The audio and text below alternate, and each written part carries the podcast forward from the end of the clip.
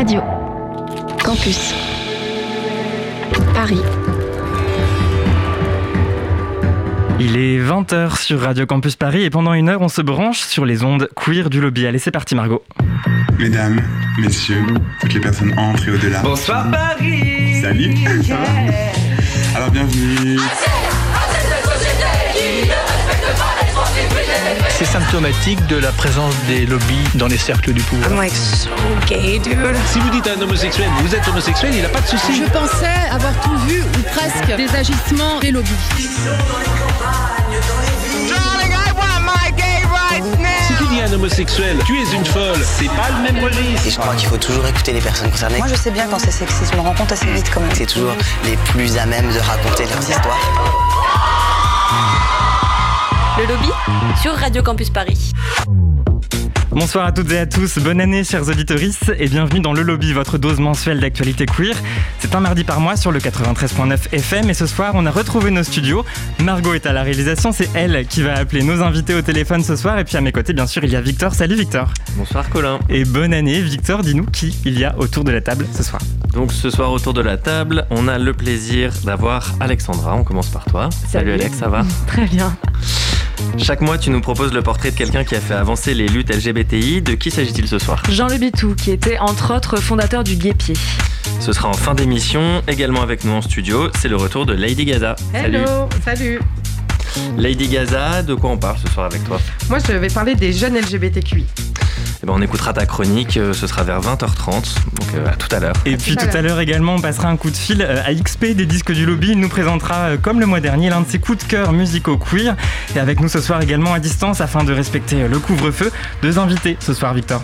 Oui, rien ne va plus au refuge, l'association emblématique qui accompagne des jeunes LGBTI rejetés par leur famille et secoués par les révélations de Mediapart, qui pointe notamment un management par la terreur et un encadrement des jeunes pour le moins problématique.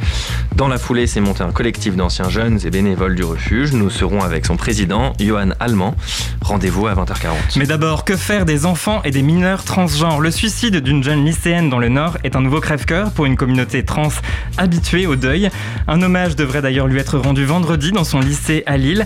Pas assez écoutés et pris au sérieux, les enfants trans sont particulièrement vulnérables. Comment leur venir en aide? À quelles difficultés spécifiques sont-elles exposées Et comment lutter contre ces difficultés? On en parle avec une activiste trans, membre notamment du collectif Exist Trans Inter et de Transgender Europe. Bonsoir Jenna Sell. Bonsoir. Le lobby Radio Campus Paris. Et bienvenue dans le lobby. Merci beaucoup d'être avec nous euh, ce soir par téléphone pour notre première émission de l'année 2021. Euh, Ce soir, euh, avec vous, on va essayer de rendre hommage aux personnes trans décédées au cours de l'année écoulée. Il y avait eu en février le meurtre de Jessica Sarmiento, fauchée par une voiture au bois de Boulogne. En juin dernier, il y avait Laura et Mathilde, deux jeunes femmes trans ayant mis fin à leur jour à quelques jours d'intervalle. Puis en septembre, le suicide de Duna, une étudiante en psychologie de 19 ans. Et enfin, c'était le 16 décembre dernier, une jeune lycéenne de 17 ans, Jenna Sell. Qu'est-ce qui explique euh, cette mortalité, cette- surmortalité qui touche la communauté trans? La, première chose, c'est que ce sont les personnes dont on entend parler. Euh, c'est la pointe de l'iceberg. Il y a euh, quantité de de- d'enfants, d'adolescents et d'adultes trans qui mettent fin à leur jour euh, sans qu'on sache qu'elles sont trans parce que la famille fait le ménage après le décès, parce que parce que les, euh, les obsèques ne sont pas au nom de la personne qui est vraiment, euh, enfin le, le, le nom que voulait porter la personne qui est décédée, etc. Donc c'est, euh, donc qu'est-ce qui explique que maintenant on les voit? C'est ça qui est différent finalement. On, commence à en voir, on commence à en entendre parler. Dans le cas de, dans le cas de Mathilde, de Laura, de Duna et et de, de de, de Lille. Euh, ce qui a beaucoup changé les choses, c'est que leur entourage était des soutiens. Et, euh, euh, c'est grâce à l'entourage qu'on en entend parler. C'est c'est le- le- leur entourage qui, a porté le deuil et avec l'accord de la personne qui est décédée, qui a décidé de faire ce deuil. Une occasion politique d'essayer de défendre les vivants.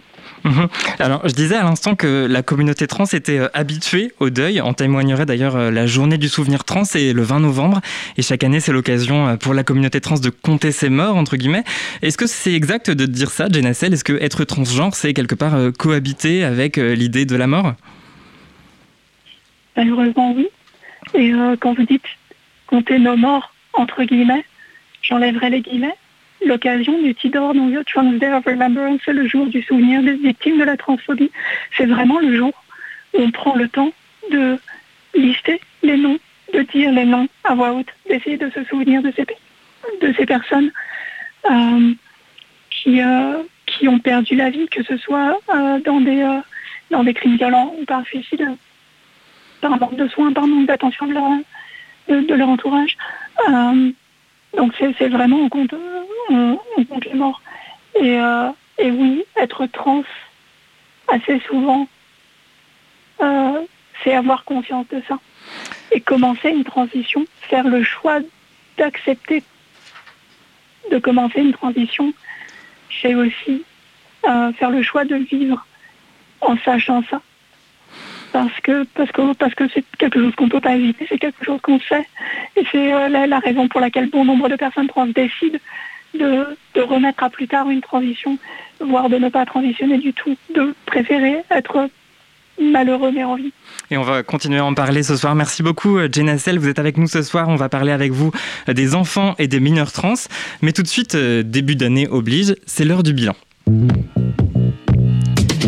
Qu'est-ce que la planète LGBTI va retenir de l'année 2020 Ici au lobby, on s'est un peu creusé la tête pour voir ce qu'on avait trouvé de mieux dans cette année bien pourrie.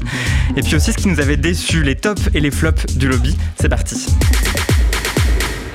On va commencer par un petit peu les, bonnes nouvelles parce qu'il fait qu'on a réussi à survivre à ces 366 jours de 2020. Victor, c'est quoi ça Qu'est-ce qu'a été pardon, ta raison d'espérer en 2020 alors moi en 2020, euh, ce qui a été mon plus gros euh, kiff, ça a été des séries. En même temps, j'ai eu du, temps à passer devant la télé. Euh, donc des séries avec beaucoup de personnages féminins forts, parfois même réalisés, créés, conçus par des meufs. dans le, cas de ces séries, j'ai notamment vu la saison 2 de Fleabag, qui était vraiment géniale. Il y avait Unbelievable, il y avait la saison 2 de Hunting, Bly Manor, I May, I May Destroy You, une monstrueuse claque, je pense, même si c'est pas une série totalement centrée sur des persos queer, c'est quand même une série majeure. Ou encore Little Fires Everywhere. Je pense qu'il y en avait pour tous les goûts et que ça donne beaucoup d'espoir pour la suite. Il y a peut-être d'autres séries qui ont émergé ici euh, dans ce studio. Peut-être Lady Gaza, tu me regardes, je te regarde. une série peut-être que tu me Moi, il y en a une qui m'a fait grave du bien. Alors, elle n'est pas réaliste du tout, mais j'ai appelé ça la science-fiction positive. C'est la série Hollywood de Ryan Phillips. Je crois que c'est ou Murphy, je sais plus le nom. Et ah, c'est trop feel good movie et vu le contexte, ça faisait trop du bien. Tout va bien dans ce film, dans cette série. Alexandra, ton top de 2020, toi, c'est un coming out. Ah oui, absolument. Celui euh, d'Eliot Page. Donc, je pense que personne ne l'a loupé sur son compte Instagram. Et surtout, donc, de la visibilité déjà, bien sûr, mais surtout le traitement médiatique, en fait, euh, qu'on a eu de, de cet événement. Il y a le coin LGBT sur Twitter qui a fait justement un classement des différents médias. Donc, c'était les, questions, euh, c'était de dire s'il y avait utilisation du dead name et s'il y avait utilisation des bons pronoms. Et il y en a deux qui s'en sortent, en fait, avec un sans faute. Bon, deux critères, mais il y en a quand même deux, donc on avance, et qui sont, si je me trompe pas, le 20 minutes et BFM TV. Eh ben bravo à la rédaction de 20 minutes et de BFM TV. Lady Gaza, tu voulais rajouter quelque chose? Oui, c'est un petit moment ego trip. Moi, ce qui m'a permis de tenir, c'est que depuis un mois, j'ai les papiers d'adoption de ma fille. Oh, Donc ça m'a fait du bien, voilà. Au-delà de tout le contexte, ça a été notre petit Je reviens un instant euh, sur Elliot Page. Jenna Sell, si vous êtes toujours euh, avec nous, euh, quel regard vous, vous portez sur cette couverture médiatique dont Elliot Page a fait l'objet et dont Alexandra parlait à l'instant? Bah, c'est évidemment extrêmement positif, à la fois personnellement pour Elliot et, euh, de manière politique. La, décision euh, de faire de son coming un moment politique et pas juste un moment personnel. Et euh, dès qu'il rentre dans la plage, de dire ok, je suis là pour vous défendre, c'est quelque chose qui est, extrêmement courageux, alors qu'un coming out c'est pas facile. et c'est vraiment à son honneur. Alors moi maintenant je vais prendre la parole. Mon moment de 2020 ça a été euh, la découverte du FAST, le Fonds d'action sociale trans qui a été euh, mis au jour si je me souviens bien au tout début du confinement annoncé par euh, Giovanna Rincon de Accept et le comédien Océan. Alors ça va être un moment totalement cheesy mais j'assume totalement. C'est vrai que j'ai eu l'impression qu'il y a une espèce de regain de solidarité. Alors je sais pas si c'est un regain mais en tout cas il s'est manifesté plus fort que moi ce que je, je l'avais jamais vu. Et j'ai eu un petit peu cette sensation d'être vraiment chanceux d'être dans cette communauté. Alors pas la communauté trans mais en tout cas la communauté LGBT parce qu'il y avait un truc vraiment fort je trouve qui s'est lancé euh, au début du premier confinement. Bon, c'est peut-être retombé, je sais pas. Je ne sais pas ce que vous en pensez, Alexandra. Un dernier truc qui fait du bien. Je suis en train de, lire La pensée straight de Monique Wittig et ça, ça fait du bien. Je vais commencer à fin d'année 2020 et comme ça, on finit une belle année en fait. Eh ben, merci beaucoup, Alexandra, pour cette conclusion. Alors, ça, c'était les bons souvenirs. On va passer aux déceptions et on commence avec une déception politique, Victor. Oui, bah écoute, comme à chaque émission, je pense que je vais pouvoir aborder l'éternel débat de la PMA et de la valse hésitation du gouvernement. Donc là, voilà, ils ont encore utilisé des nouveaux arguments euh, pour s'en sortir. Maintenant, le motif, c'est que euh, c'est pas l'urgence. Donc c'est bien parce que c'est ce qui est écrit en gros sur les nouveaux éléments de com de la manif pour tous. Donc euh, ce qui est assez fou quand même chez, La République en marche, c'est qu'on est censé un peu avoir des espèces d'alliés en les personnes de Laurence von Sonbruck Mélalon et, et Raphaël Gérard, qui sont les deux députés homosexuels out et qui ont l'air d'être un petit peu pas dedans, un petit peu totalement dedans, à, jouer un petit peu à non, je me désolidarise complètement de ce mouvement, en même temps je veux pas le quitter. On peut pas compter sur eux en fait, Victor 다. Moi, je comptais pas sur eux dans l'absolu ou pour une partie de ils, ont, quand même voté les lois, euh, les lois immigration euh, dégueulasses, les lois contre, euh, voilà, qu'on ils ont voté tout un tas de trucs pas très, pas très jojo en termes de droits humains ou en termes économiques. Donc, je m'attends pas à grand chose de leur part. Après, pour le coup, sur les questions LGBT, je trouve que c'est quand même difficile de leur en vouloir, sachant que c'est les seuls à lutter à l'intérieur, quoi. Mhm. Je, je, m'abstiendrai de dire qu'il ferait mieux d'en sortir parce que je suis pas sûr que ce serait bien meilleur, mais bon. C'est très sage.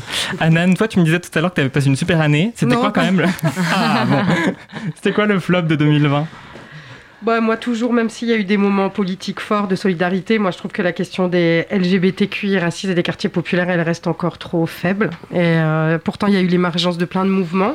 Il y a eu la Pride du 4 juillet qui a été portée par les personnes racisées, mais on ne sent pas encore une solidarité totale. Et il n'y a qu'à voir ce que Fatima Das euh, a pris dans la gueule lorsqu'elle a sorti son livre, qui était une bonne la petite Dernière. La petite dernière, et qui en fait s'est fait euh, mhm. massacrer de tous les côtés. Donc on a y compris au sein de la communauté LGBT, j'ai l'impression. y compris au sein de la communauté LGBT qui est aussi islamophobe et qui du coup euh, n'a pas mhm. supporté de voir une queer musulmane racisée assumée. Jane Essel, notre invitée ce soir, vous êtes donc militante transgenre, je le rappelle. C'était quoi votre grosse déception, vous, en 2020 bah, Pour moi, c'était pour moi aussi la loi de bioéthique. Euh, dire que c'est pas l'urgence alors qu'on a une on a une urgence, on a une pandémie. Euh, euh, c'est une très très bonne raison de se poser des questions de bioéthique aussi. Et, alors que l'essentiel du travail était fait, de, tout interrompre et de remettre ça deux ans plus tard, c'est vraiment une déception. C'était vraiment mise à l'écart, si, je me souviens bien en tout cas. Il y a eu... Et, et, pour revenir sur le, sur le cas des deux, des deux députés, euh, Vincent Bruck, et Girard, euh, moi je trouve que, je, je, je, ne m'attendais pas à ce que la reine soit jamais un allié sur les questions des personnes trans, sur les questions LGBTQIA en général. Euh, je trouve que ces deux députés ont fait un travail exemplaire au moment de l'examen de la loi de PMA à utiliser leur temps et leur capital politique à défendre euh, notamment les personnes trans et les personnes intersexes, alors que ce ne sont pas des personnes concernées. On dit c'est des personnes gays, personnes, personnes homosexuelles, ok, mais euh, quand est-ce qu'on n'a jamais eu vraiment de... Quand est-ce qu'on a été défendu par les personnes gays en tant que personnes trans ou personnes intersexes? Euh, Pour moi, dans la déception 2020, je range aussi le réfugié SOS homophobie, en fait. et, et, de manière générale, les grandes associations LGBT généraliste. Mhm. on va pouvoir en reparler ça de toute façon en deuxième partie d'émission. Ouais. ouais. Bon, merci beaucoup. Alexandra, euh, c'est un peu le flop d'or 2020 que tu vas nous annoncer. Flop d'or, ouais, pour deux raisons. J'ai parlé de la partouze gay pendant le confinement à Bruxelles par l'eurodéputé hongrois qui s'appelle Josef Zahir, euh, Zahir, pardon, un proche de Viktor Orban. Donc moi, j'imaginais quand même un eurodéputé euh, homophobe dans une partouze gay qui essaye, probablement droguée en plus, qui essaye de s'échapper par une gouttière, donc ça, ça prête forcément à sourire. Le truc un petit peu moins drôle, c'est qu'on a cru à un moment que ça pourrait affaiblir en fait le gouvernement d'Orban, et c'est pas le cas parce qu'en fait en Hongrie il y a encore en fait des, euh, des lois euh, qui sont même inscrites maintenant dans la constitution depuis euh, mi-décembre à peu près, et qui interdisent notamment l'adoption. voilà. Et ben voilà pour ce, ce beau bilan de, de, 2020, les tops et les flops. Voilà, à réécouter en podcastant notre émission. Euh, juste avant d'envoyer la musique, Victor, on va quand même faire un petit tour de l'actualité queer. Oui, alors un tour rapide sur ce mois de décembre. Euh, Open News, euh, pardon, je recommence. Open Democracy a fait en décembre des révélations sur Amazon qui ont de quoi remettre une couche à la longue litanie de griefs que l'on peut faire à la plateforme. Gestionnaire d'un fonds d'aide abondé par ses clients, Amazon ne semble pas très regardante puisque l'enquête a trouvé plusieurs assauts anti-LGBT dans la liste des bénéficiaires de ces largesses. Jeff Bezos, récipiendaire du prix de l'égalité Human Rights Campaign en 2017, est donc attendu au tournant puisque dans les propres critères d'Amazon figure l'interdiction de, je cite, participer, encourager ou promouvoir l'intolérance ou les pratiques discriminatoires. Tétu a décrypté la carte de l'ILGA sur les LGBTI-phobies dans le monde et je vais pour une fois vous citer les bonnes nouvelles relevées dans l'article. Donc le Gabon et le Bhoutan ont voté la dépénalisation de l'homosexualité en 2020. Le Soudan a abrogé la peine de mort pour les rapports consentants entre personnes de même sexe. L'Allemagne est le quatrième pays à avoir interdit les thérapies de conversion et cinq autres l'envisagent. Le Costa Rica est devenu le 28e pays et le premier d'Amérique centrale à autoriser le mariage pour tous. 34 autres prévoient des formes de reconnaissance des unions de même sexe et 81 ont des lois pour lutter contre la discrimination au travail liée à l'orientation sexuelle, contre seulement 15 pays il y a encore 20 ans. Enfin, une info plus légère, Annie Brooks, l'autrice de la nouvelle Brokeback Mountain, a déclaré qu'elle aurait aimé ne jamais avoir écrit cette histoire, tant elle a été inondée par les fanfictions, transformant la fin pour en faire un happy end, lui ôtant ainsi toute sa dimension dramatique, mais aussi politique.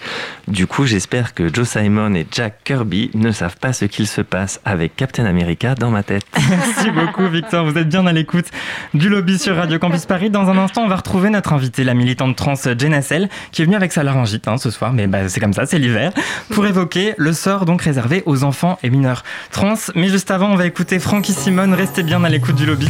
On est ensemble jusqu'à 21h.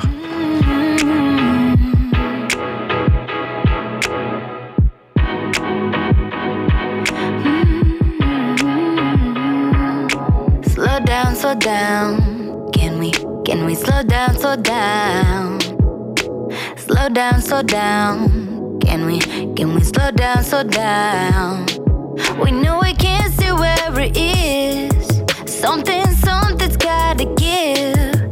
Can't stay the same, something's gotta change.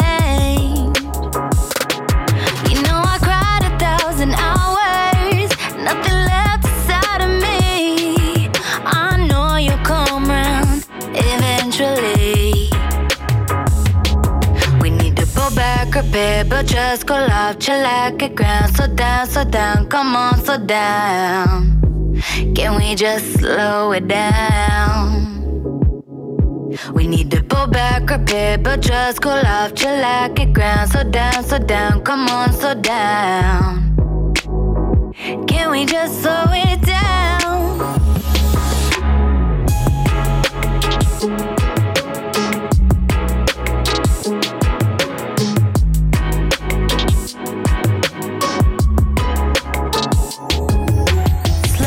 Slow down. If we, if we slow down, slow down. Slow down, slow down. Can we, can we slow down, slow down? Yes, we said forever. Yes, we said forever. Don't mean can't have another. Don't mean can't have another. Looking out for each other. Looking out for each other. It's our own love story. We don't listen to the haters. We don't listen to the haters. They just jelly cause they ain't they us. Just jelly cause they ain't With compassion, yeah, we flourish. It's our own love story. We need to pull back a bit, but just cool off, chillax, get ground, slow down, slow down, come on, slow down. Can we just slow it down? Mm. We need to pull back a bit, but just cool off, chillax, get ground, slow down, slow down, come on, slow down.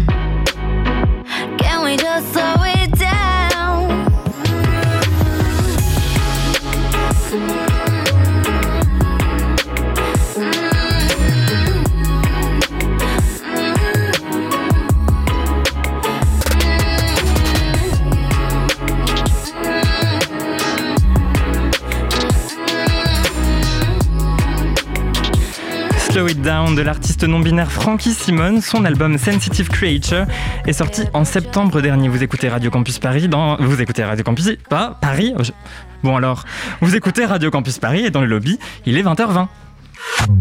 Le lobby? Radio Campus Paris. Si déjà, à l'école, on n'accepte pas, en tant qu'adulte, Sacha telle qu'elle est, les enfants vont forcément suivre le chemin des enseignants, qui sont l'image, euh, euh, l'image à suivre. Hein. on leur dit faites ce que je dis, faites ce que je dis, faites. C'est ce qu'ils font. Et puis beaucoup de parents aussi. Euh, non, non, Sacha ne peut pas vivre. Sacha n'a pas la vie, la vie qu'elle mérite. Sacha n'a pas son enfance. On la prive de son enfance. Sacha peut pas les rentrées scolaires euh, quand il faut acheter un cartable. Sacha n'a jamais le cartable qu'elle veut.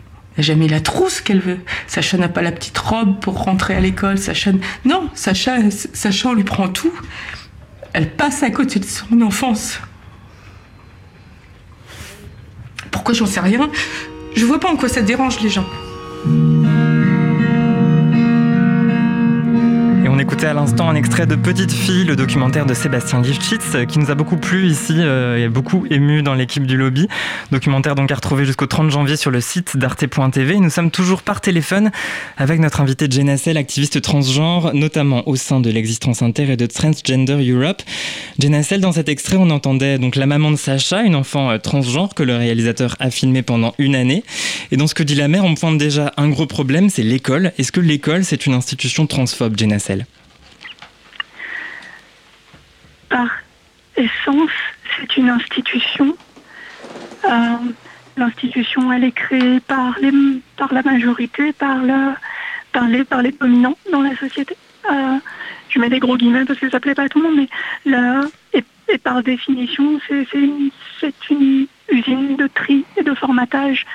Euh, du coup, les personnes trans là-dedans ne sont pas nécessairement prises en compte, les minorités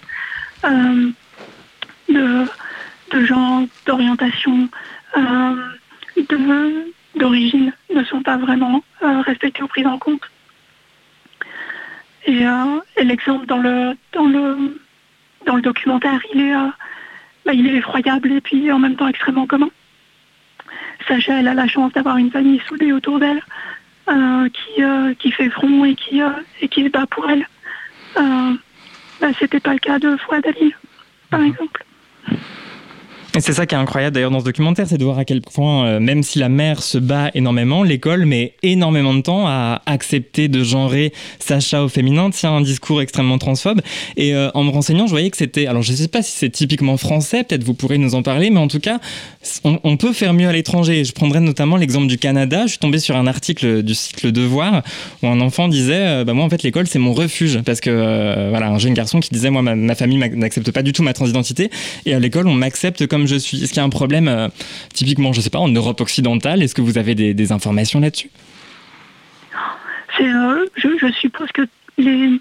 Enfin, j'ai pas assez de données pour faire des, euh, pour faire des statistiques pour comparer les pays, parce que toutes les situations sont différentes et on va trouver aussi des situations en France dans lesquelles l'école c'était le moyen pour certains enfants d'échapper aux abus familiaux. c'est des choses dont on a entendu parler au début du confinement, par exemple qui était un des arguments du gouvernement pour laisser les écoles ouvertes. Euh, mais euh, oui, le Canada est a une réflexion plus poussée sur la défense des minorités, euh, parce que le Canada a commencé à réfléchir depuis un peu plus longtemps sur comment ils vont traiter les minorités en arrivant. donc ça c'est bien. quand on voit l'état de l'état de la transphobie au Royaume-Uni et l'état de de, certaines militantes pseudo-féministes en France qui essayent d'importer la transphobie euh, du Royaume-Uni. On se dit que euh, non, ça, ça va, ça vient, et c'est euh, c'est très... Enfin, c'est parfait nulle part. Il y a du travail partout. Ce qu'on comprend euh, pas mal dans le film avec l'histoire de Sacha, c'est que la transidentité est essentiellement ramenée à une question euh, psychopathologique.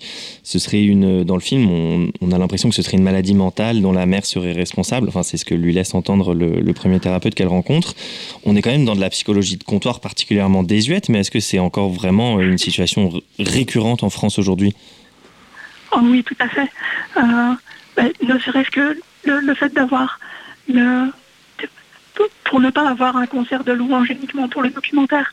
Le fait d'avoir la parole de ce premier thérapeute dans le documentaire, qui n'est pas du tout remis en cause dans le documentaire, c'est un moyen d'avoir la parole d'un sachant, de quelqu'un avec une position de pouvoir, qui laisse entendre que ça pourrait être parce que la mère de Sacha voulait une fille, que Sacha est une fille transgenre, et euh, c'est jamais remis en cause, c'est jamais démenti dans le documentaire. Et ça, c'est un choix éditorial. C'est quand même remis en cause par l'endocrinologue que Sacha rencontre par la suite, enfin, qui va justement beaucoup aussi euh, décomplexer la mère par rapport à cette question-là. Mais justement, peut-être qu'on peut aussi se poser la question de la, parole de, cette femme qui est rencontrée par Sacha et sa mère plus tard, parce que les militants trans ont noté euh, qu'elle euh, faisait partie de la SOFECT. Est-ce que vous pouvez nous expliquer rapidement ce que c'est la SOFECT et le, problème que, que, peut rencontrer la communauté trans avec, avec cette association? Alors la SOFECT, c'est une association euh, de, médecins euh, françaises qui euh, qui s'est réunie il y a quelques dizaines d'années pour dire on va se mettre d'accord sur comment on traite les personnes trans en France. Ça part probablement d'un bon sentiment.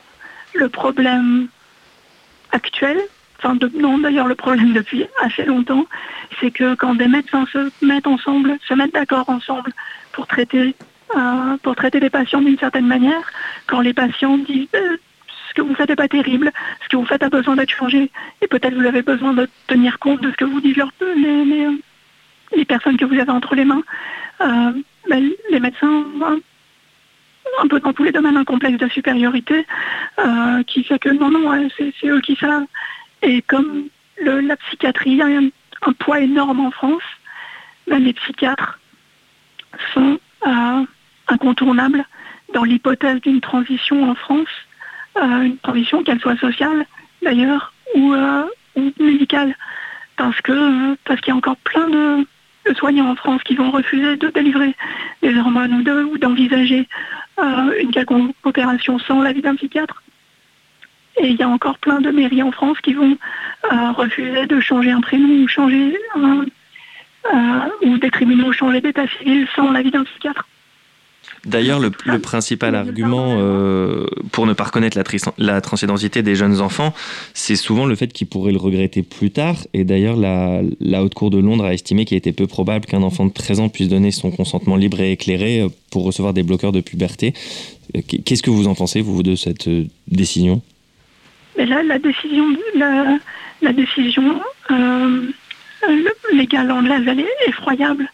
Elle se base sur, un, sur une logique absurde qui est que euh, énormément des enfants qui bénéficient d'un traitement à base de bloqueurs pour retarder la puberté vont ensuite grandir et prendre un traitement hormonal de substitution, c'est-à-dire commencer une transition médicale.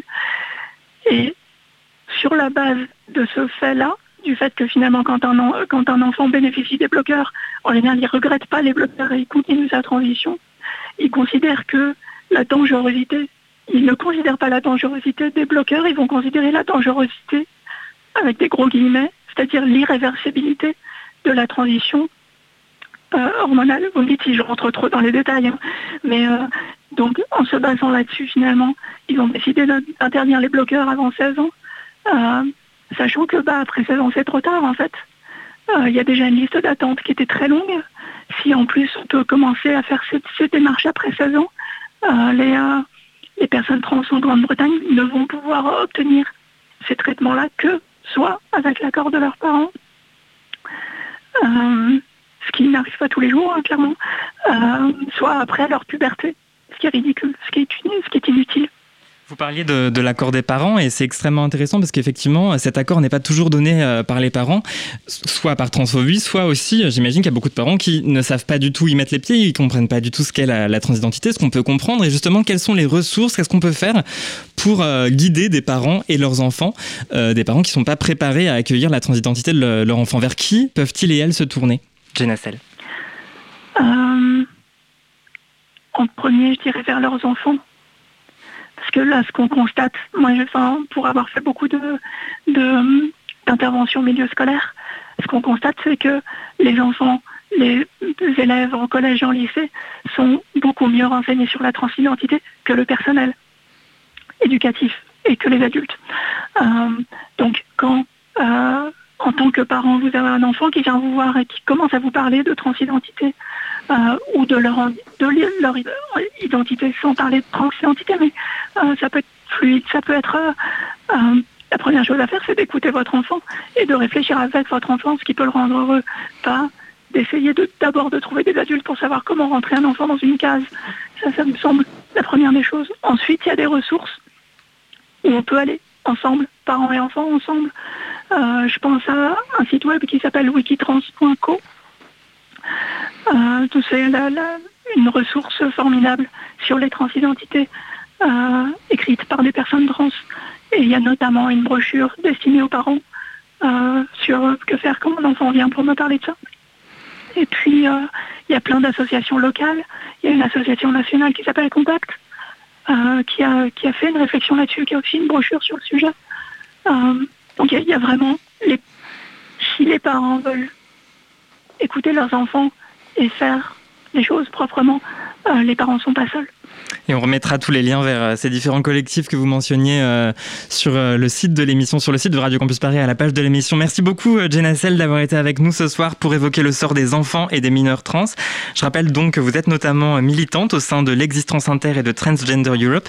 Et je précise également qu'on vous entend chaque mois dans un, dans un podcast trans, c'est le nom du podcast, podcast qu'on retrouve sur toutes les applications dédiées. Merci beaucoup d'avoir été avec nous. Dans une poignée de minutes, nous retrouvons notre deuxième invité, Johan Allemand, président du collectif d'anciens jeunes et bénévoles du refuge alors que l'association est sous le feu des critiques depuis de nombreux mois et plus encore depuis les récentes révélations du site Mediapart. Mais pour l'heure, vous écoutez toujours Radio Campus Paris, il est 20h32. Le lobby Radio Campus Paris, yeah et c'est l'heure de retrouver Lady Gaza. Rebonsoir. Bonsoir. Alors, les auditrices et les auditeurs euh, te connaissent peut-être pas, hein, parce que c'est que la deuxième fois que tu es là, mais bon, en gros, tu es la daronne de l'émission. Voilà, je peux te présenter comme ça. Ça me va comme identité. Allez, Lady Gaza, c'est à toi. Ok, mais moi, j'ai envie de partager rapidement mes vœux 2021 avec vous. Donc j'ai vu Petite Fille hier et j'avoue que je suis encore bouleversée par la force et la fragilité de cette famille, de cette petite fille. J'ai été traversée par cette souffrance, mais surtout par la lumière qui émane de Sacha. Alors je veux m'adresser aux jeunes LGBTQI+, qui commencent une nouvelle année en se sentant illégitimes, monstrueux, bizarres, malades, chelous, maudits qui commencent une nouvelle année à devoir rester au placard, à cacher leur amour et leur identité, la honte et la culpabilité comme meilleurs amis. Je veux m'adresser à toutes les Sachas qui, à 8 ans, portent dans leur regard toute la souffrance millénaire des LGBTQI+, à toutes les Sachas dont le visage finit par s'effondrer de douleur, à toutes ces enfants qui ont une gravité si intense mon cœur se serre rien que de penser à ces parcours de combattants, loin de l'insouciance de l'enfance. Donc j'ai un message pour vous.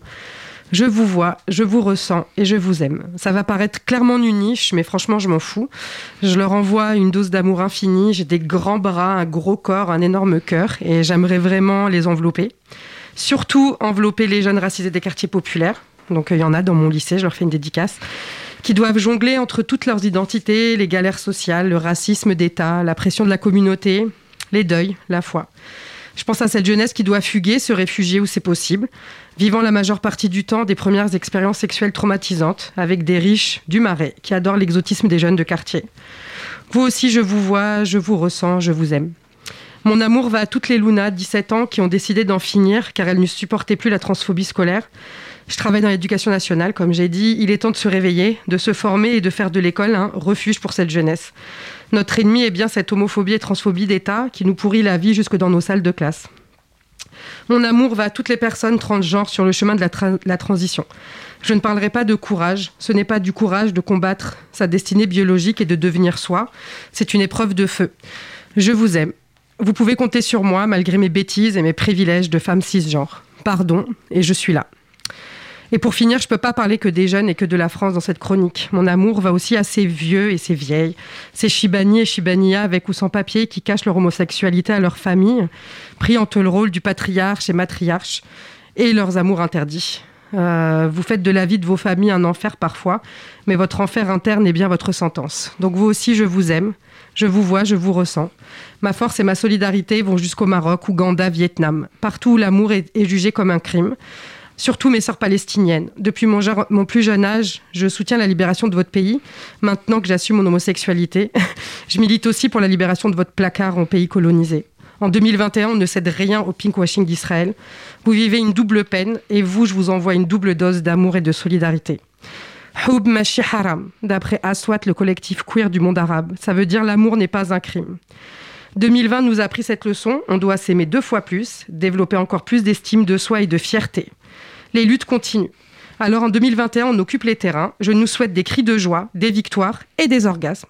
Et moi, Lady Gaza, sur le lobby, j'espère rompre nos silences avec des cris de rage et d'amour. En attendant, je nous vois, je nous ressens et je nous aime. Merci beaucoup Lady Gaza. Cette chronique se réécoute en podcastant le lobby sur vos applications de podcast et sur le site de Radio Campus Paris.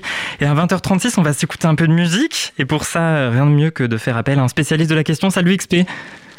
Salut Colin et toute l'équipe. tu es avec nous par téléphone. Alors XP, tu es DJ, tu as lancé euh, pendant le, premier confinement la plateforme qui s'appelle Les Disques du Lobby et chaque semaine tu y proposes un inédit d'un ou d'une artiste LGBTI. Ce sont des titres libres de droit téléchargeables donc sur SoundCloud. De qui est-ce que, qui est-ce que tu nous fais écouter ce soir? Alors pour cette première chronique de 2021, j'ai prévu de vous parler d'un projet singulier qui s'écrit au pluriel. Ce projet, il s'agit de Queer Face and the Many, Radical Fairies and Plurals, une troupe de queer partageant un seul et même corps. Chanteuses, actrices, performeuses, elles ont commencé il y a quelques années à parcourir le monde en chantant leurs histoires. Le résultat donne une joyeuse chorale a cappella unissant différentes personnalités autour de vocalises utilisées habilement pour s'exprimer chacune d'entre elles. Au-delà de leur art, Queerface and the Many milite également pour une visibilisation positive et non stigmatisante des communautés queer crips, focalisant en particulier sur ce qui concerne les situations dissociatives ou anciennement appelées troubles de personnalité multiples que le groupe connaît bien. Elles se battent aussi pour une conscience accrue des intersections entre lutte antivalidiste, antipsychophobe et autres combats féministes intersectionnés. Et du coup, bah, je vous propose d'écouter euh, tout de suite euh, le titre Au-delà, qui sera retrouvé sur le SoundCloud des disques du lobby le 13 janvier. Merci beaucoup XP, c'est parti.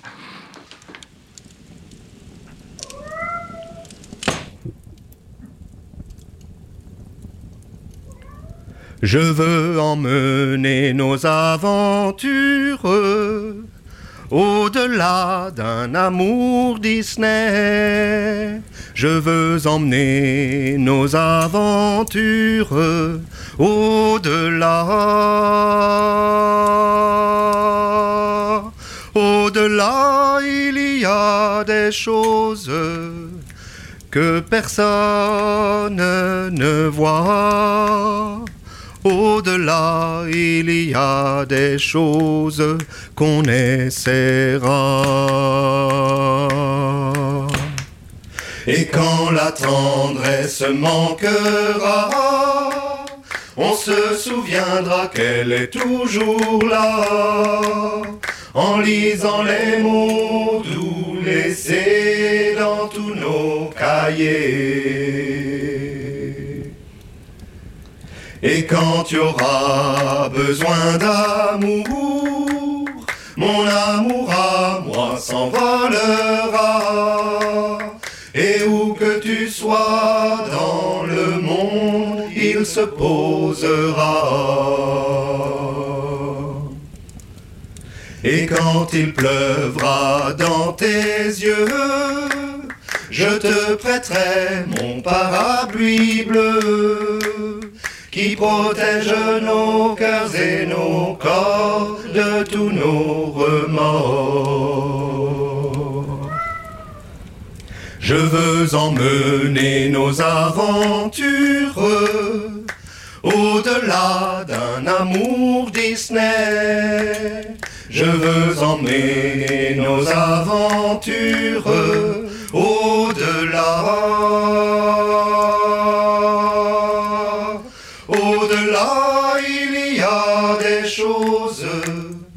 Que personne ne voit. Au-delà, il y a toutes ces choses qu'on essaiera. On écoutait à l'instant Queer Faith and the Many. Le morceau s'appelle Au-delà. C'est le choix musical d'XP des disques du lobby que vous retrouvez chaque mercredi sur SoundCloud. Tous les liens sont bien sûr sur le site de Radio Campus Paris à la page de l'émission. Vous écoutez toujours le lobby de Radio Campus Paris. Il est 20h40. Le lobby Et je crois qu'il faut toujours écouter. Radio Campus Paris. Et nous retrouvons notre deuxième invité. Bonsoir, Johan Allemand. Bonsoir, bonsoir à tous. Et merci beaucoup d'être avec nous ce soir par téléphone. Vous êtes président ou en tout cas fondateur du collectif d'anciens jeunes et bénévoles du refuge, un collectif que vous avez donc fondé dans la foulée des révélations de Mediapart.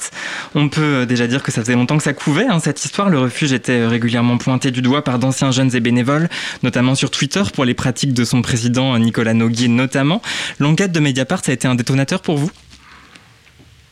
Euh, il a été un détonateur, oui, parce que euh, en fait, moi, je connais le refuge depuis un certain temps. Alors moi, je, tiens juste à préciser, on n'a pas, on n'a pas vraiment de président. On est, on est, on est, on est un collectif. On a créé ce collectif ensemble et on travaille ensemble. On n'a pas, on n'a pas vraiment de, président. Mais en tout cas, oui, euh, en ce qui concerne Mediapart, ça a été, ça a été révélateur. Et alors nous, on a, on parlait déjà de ce collectif parce que la plupart des gens qui sont dans le collectif bah, ont témoigné euh, dans, dans, l'article de Mediapart. Donc euh, on, préparait déjà ce collectif avant l'article de Mediapart. Et puis effectivement, il a pris l'ampleur après la parution de, l'article. Vous, quel a été votre parcours au sein du, du refuge? Qu'est-ce qui fait qu'aujourd'hui vous vous retrouvez dans ce collectif? Alors moi j'ai un parcours assez atypique. Je connais le refuge. J'ai été un des premiers jeunes à avoir été hébergé personnellement par le refuge accompagné par le refuge. Donc j'ai été un ancien jeune du refuge euh, et, j'ai aussi été un ancien bénévole du refuge. Et est-ce que l'idée, c'est aussi d'assembler vos forces pour euh, d'éventuels recours juridiques contre le refuge, en, raison des préjudices que les membres du collectif ont pu subir? Oui, clairement, parce que je pense que, euh, alors comme on dit, l'union fait la force, mais je pense que plus on est nombreux, plus on sera écouté et plus les choses vont bouger. Et c'est le but, c'est on veut que les choses bougent on veut, le bien-être des jeunes et, des bénévoles. Alors avant d'aller plus loin, on va revenir en, quelques mots sur les révélations de Mediapart. Victor?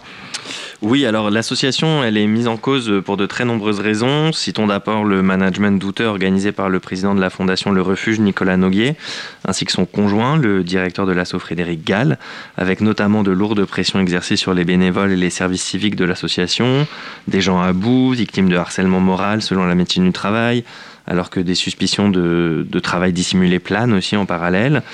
Euh, il déplore également le manque de formation des bénévoles pour l'encadrement et l'accompagnement des jeunes pris en charge par le refuge, ce qui a pu causer de, graves dommages. Donc le, suivi défaillant n'a par exemple pas su prévenir l'agression sexuelle dont une jeune a été victime en novembre 2017 dans un appartement parisien du refuge. La gestion financière aussi est, est, épinglée, alors que la Fondation perçoit de très larges sommes chaque année distribuées par des, des fonds publics.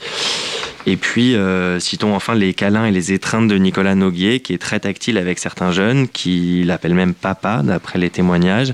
Donc, s'il souligne l'absence de connotation sexuelle de, ces étreintes, les interviewés euh, évoquent quand même le malaise suscité par ces effusions de, tendresse. Et puis, le, président de l'association, Frédéric Gall, n'est pas en reste, puisque plusieurs bénévoles parlent de comportements déplacés et d'un jeu de séduction permanent. Voilà, donc on le voit, on, l'entend dans, dans, ce rapide résumé. Au centre des révélations Mediapart, il y a deux noms le président de la fondation Le Refuge Nicolas Noguier et le directeur de l'association qui est aussi son conjoint Frédéric Gall et qui ont, donc décidé de se mettre en retrait le temps d'un audit au sein du refuge. Est-ce que c'est une première victoire pour vous? Une victoire, euh, une victoire, je sais pas. C'est en tout cas ça bouge. Hein. il y a des choses qui, il y a des choses qui bougent. On sait qu'au sein des ministères ça parle, donc euh, donc ça bouge.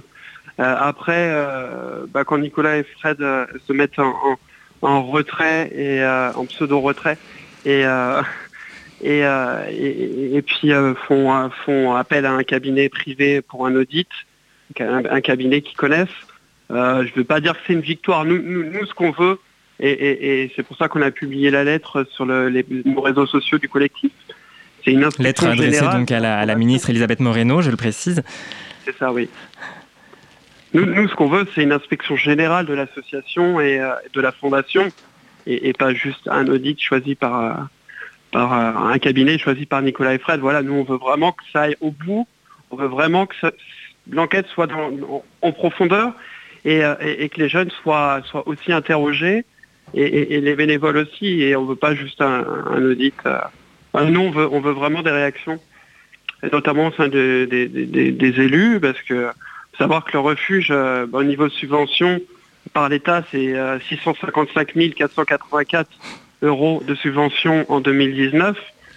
C'est énorme. Et, j'estime que quand on a cette somme qui est versée sur le, sur le, compte de la fondation, on doit rendre des comptes et, cette enquête, cette inspection générale de la fondation, elle est, nécessaire et, euh, il faut, il faut euh, j'espère que ça va aboutir. On va reparler euh, dans, un instant hein, du lien de, la Fondation Le Refuge aux, différents élus.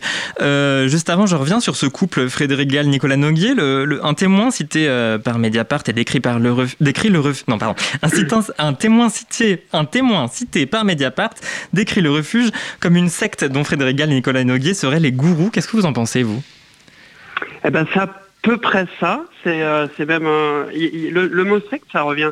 Le mot secte, pardon ça revient souvent parce que euh, dans les témoignages qu'on reçoit, c'est le, mot qui est utilisé par beaucoup de, témoignages. Et moi, je l'ai ressenti en tant qu'ancien jeune et en tant que bénévole. Parce que euh, clairement, euh, voilà, moi, j'avais, j'étais un peu sous emprise et j'étais un adorateur, on va dire, du refuge de Nicolas et Fred. Et, je l'assume, il n'y a pas de souci. Et aujourd'hui, je regrette. Mais en tout cas, voilà, il y, a cette emprise qui est faite sur les jeunes et sur les bénévoles. Et, je pense que le mot secte euh, résume très bien euh, bah, tout ça. alors comment elle se manifeste cette emprise? Parce qu'effectivement, vous avez, vous avez monté les échelons, entre guillemets, au sein du refuge. Je crois que vous avez été euh, délégué régional en Ile-de-France. non, non, non, pas du tout. relais. Excusez-moi. dans la Vienne, mais non, c'est pas grave. je sais plus la question, pardon. comment, comment elle se manifestait cette emprise, du coup, vous qui étiez dans la Vienne, pardon? Elle se manifestait déjà pour les bénévoles euh, bah, par des menaces. Euh, on a clairement des messages et, des mails par des menaces ou des... Euh, enfin, je ne sais pas comment expliquer ça, mais mais il y, a beaucoup de pression. les bénévoles, c'est le refuge. Enfin, moi, je m'en souviens quand j'ai été bénévole. j'avais, je pense que vous avez tous tombé sur les tweets de, de, ce, de Mehdi, qui était le président de l'amicale euh, des jeunes, des tweets transphobes. Euh, voilà, moi j'avais pris position contre ces tweets et euh, ouvertement et alors que j'étais bénévole et, ça n'a pas du tout enfin je me suis lynché par par, le refuge et par, par, par plein de personnes qui, sont un peu adorateurs du refuge et, et voilà et d'où après ma démission mais, euh, mais en tout cas, il y, a énormément, on ne se rend pas compte, mais il y a énormément d'adorateurs et de, alors pas forcément bénévoles ou anciens jeunes, mais euh, d'adorateurs du refuge qui, euh, sont même qui sont sous emprise. Et, je sais qu'il y a des jeunes aussi qui sont qui sont sous emprise, qui n'osent pas parler. On a, on a des jeunes, on a, on a, j'ai la confirmation, hein, on a des jeunes qui sont hébergés au sein du refuge actuellement et qui vivent un calvaire, mais ils sont bloqués parce que ils peuvent pas parler, ils sont, ils sont sous emprise et, et on les menace pour, pour pas qu'ils parlent. C'est terrible. Et on l'a dit tout à l'heure, le, refuge, c'est une asso emblématique qui perçoit de larges subventions publiques. Elle a le soutien de politiques de tous bords, notamment des gens euh, fermement opposés aux droits des LGBTI, comme euh, Valérie Pécresse par exemple. On sait qu'il y a des informations critiques qui ont visé le refuge et qui étaient parues déjà il y a quelques années, que la mauvaise gestion, elle était quand même connue de longue date par beaucoup d'acteurs et actrices de la lutte LGBT. Comment vous expliquez que ça ait pu durer aussi longtemps et, et est-ce que dans ces conditions, c'est risqué de s'attaquer au refuge? C'est risqué. Alors c'est risqué. Depuis que nous on a créé le collectif, oui c'est risqué parce que euh, fait attention à ce qu'on dit. Euh, il faut faire très attention. Et puis euh, il faut savoir que le refuge a mis dans la poche beaucoup beaucoup d'élus. Donc c'est compliqué avec les élus et les élus c'est eux qui, accordent les subventions ou non. Donc donc voilà c'est c'est compliqué bah, bah, d'avancer et de et, de continuer. Mais en tout cas, je sais que le, le refuge fait pression sur les élus et je sais qu'après l'article de Mediapart, bah, ils ont ils ont appelé pratiquement toutes les mairies les mairies pour leur dire bah écoutez il faut il nous faut les subventions absolument. Donc non non non le, souci, euh, c'est, je pense que c'est euh, au niveau politique, parce qu'il n'y a pas de, de réaction, euh, il n'y a pas eu de réaction en 2014 quand Rue 89 a publié l'article.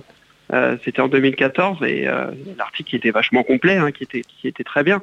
Mais il n'y a pas eu de réaction politique, il n'y a pas eu de réaction nulle part. Et, nous, nous, on est un peu surpris qu'il n'y ait pas de, pas de réaction en fait. On, parle de faits graves, on parle d'accusations graves et euh, bah, il n'y a rien en fait, il n'y a, pas d'accusation, euh, il n'y a, pas de, de, prise de position et euh, c'est un peu dommage quoi. Je pense que voilà, ils, ont mis, hein, ils ont mis dans leur poche pas mal, pas mal d'élus, que ce soit de gauche, de droite ou même d'extrême droite. Hein. On a vu quand ils ont reçu Christine Boutin au, refuge, alors qu'elle disait que l'homosexualité est une abomination. Mm-hmm. Donc voilà, je pense que voilà, au niveau des élus, c'est un peu compliqué.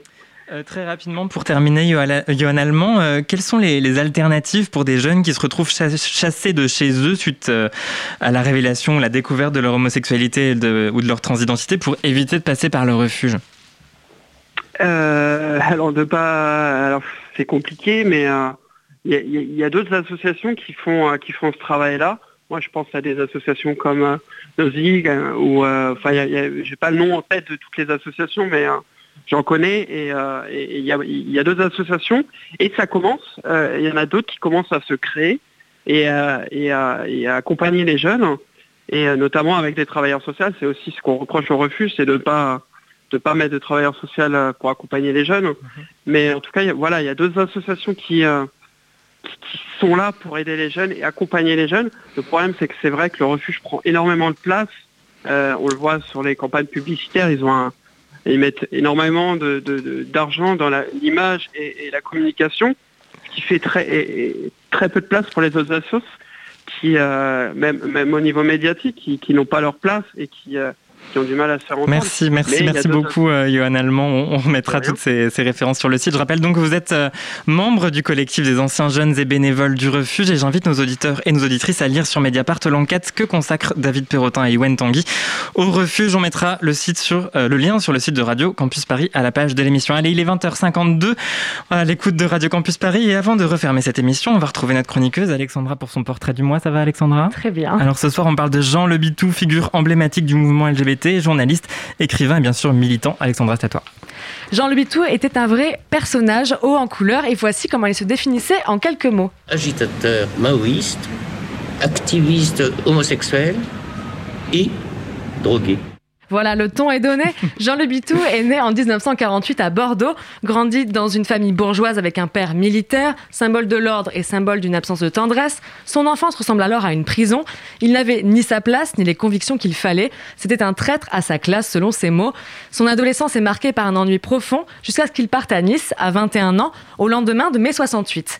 Il s'engage d'abord auprès des maoïstes et y rencontre une forte homophobie. Simone de Beauvoir, avec qui il correspondait, lui avait conseillé à cette époque si le mouvement révolutionnaire a du mal à vous accepter, vous n'avez qu'à être plus révolutionnaire que les révolutionnaires. Le message est passé lorsque est créé le phare, le Front homosexuel d'action révolutionnaire en 71.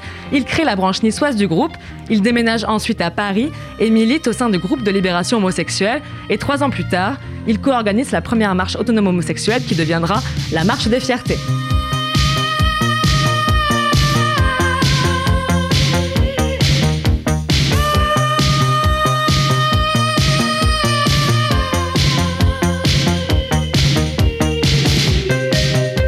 Une attaque homophobe qui va faire prendre encore plus d'ampleur à son militantisme. Il monte un festival de films homosexuels, ce qui déplaît fortement à un groupuscule d'extrême droite qui va attaquer les festivaliers au cinéma La Pagode et partir avec la caisse. Le pouvoir giscardien en place, persuadé de perdre les élections, ne va rien faire. C'est dans ce cadre-là avec Guy Kengem que nous nous, nous nous sommes dit il faut aller plus loin que le culturel, il faut aller plus loin que la vie des communautés, il faut aller plus loin que contester la vie euh, nocturne gay, il faut demander une réforme du code pénal français. Et il y a dans le code pénal français, à l'époque, il y avait l'article 331 qui était très discriminant sur euh, les homosexuels et qui avait été mis en place par le maréchal Pétain en 1942. Oui, c'est l'article 331 qui augmentait l'âge de la majorité sexuelle à 18 ans seulement quand il s'agissait de relations entre personnes du même sexe. Pour faire changer, changer cela, il est le candidat homosexuel aux élections législatives dans une circonscription parisienne. Une candidature purement symbolique car il n'avait même pas les moyens à l'époque de faire imprimer les bulletins. L'article sera finalement abrogé, notamment grâce à Gisèle Halimi. Il va donc mêler sa vie professionnelle à sa vie militante. Il est d'abord professeur de musique et pianiste, puis se met au journalisme d'abord pour Libération et fonde ensuite le journal Le Guépier en 79, un titre qui lui a été suggéré par Michel Foucault. Je lui propose, s'il n'a pas une idée de titre, et il me propose euh, Guépier.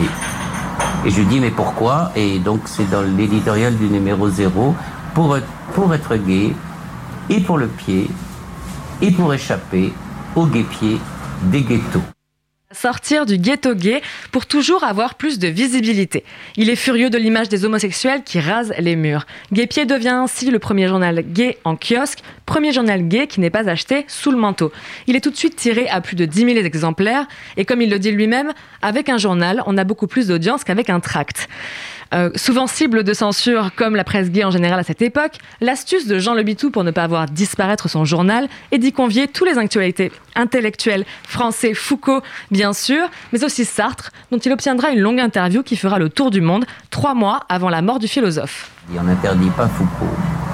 Euh, quand euh, Sartre faisait chier euh, De Gaulle, le ministre de l'Intérieur lui disait non mais dites, faudrait arrêter Sartre, là il nous énerve avec contre la guerre au Vietnam, etc. Et De Gaulle a répondu on n'en bastille pas Voltaire n'interdit pas non plus à Jean Le Bitou d'exprimer haut et fort ses convictions. En 83, il quitte le journal tombé dans le guépier du consumérisme. Il est aussi très critique vis-à-vis des méthodes musclées d'Act Up et s'est engagé pour sa part dans la création Dates, lui-même étant séropositif.